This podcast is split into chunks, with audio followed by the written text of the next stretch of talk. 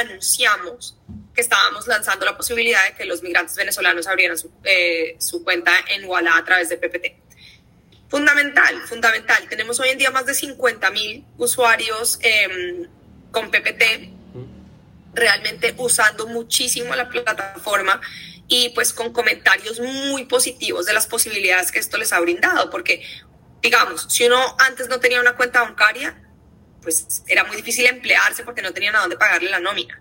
Hoy en día se la pueden pagar a Walla. Eh, entonces pueden empezar a mirar las transacciones, o sea, todo, todo este, esta vida que uno, digamos, asume que pues es normal tenerla, antes no necesariamente tenían acceso a eso, entonces muy contentos con los resultados, estamos, seguimos viendo, digamos, números muy interesantes de migrantes con PPT que se están sumando a, a todos los días y pues felices de poder proveer ese servicio. Y un poco a lo que hablábamos también, eh, Carlos, ahorita sobre las tasas.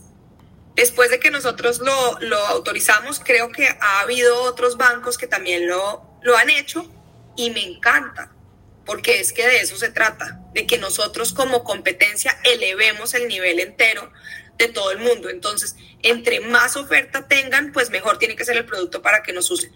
A nosotros nos está yendo muy, muy bien con la población migrante, pero ojalá muchísimas más entidades continuaran ofreciendo servicios.